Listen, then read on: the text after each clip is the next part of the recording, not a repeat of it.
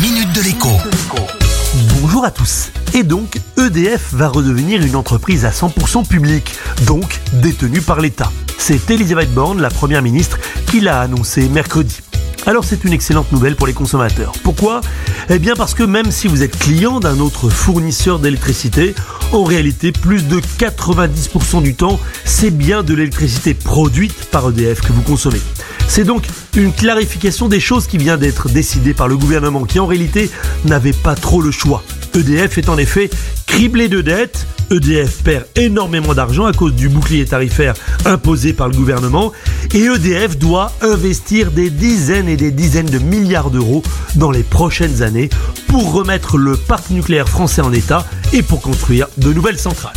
Alors soyons clairs, en réalité, la concurrence dans le secteur de la vente d'électricité aux particuliers, concurrence imposée par l'Union européenne, a toujours été grandement artificielle. Prétendument destinée à profiter aux consommateurs, elle a en réalité semé une incroyable pagaille et contribué à renchérir d'ailleurs les coûts de l'énergie.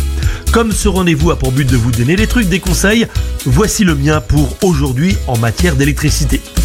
Sauf si vous avez un tarif canon chez un revendeur d'électricité et que vous en êtes très content, eh bien, retournez chez EDF. L'énergéticien national propose en effet toute une barrie de tarifs spéciaux adaptés probablement à votre consommation. Personnellement, je viens ainsi de basculer sur un tarif heure pleine, heure creuse qui me propose le kilowattheure à 11 centimes d'euros pendant la nuit. C'est imbattable et cela pousse vraiment à faire tourner les machines entre minuit et 8 heures du matin. C'est d'ailleurs le but d'un tel tarif. D'ailleurs, puisqu'on en parle, c'est le moment de prendre des bonnes habitudes en la matière. Cet hiver, le réseau électrique ne tiendra que si nous faisons tous de très gros efforts et cela passe notamment par lancer les machines pendant la nuit quand la consommation d'électricité est la plus raisonnable.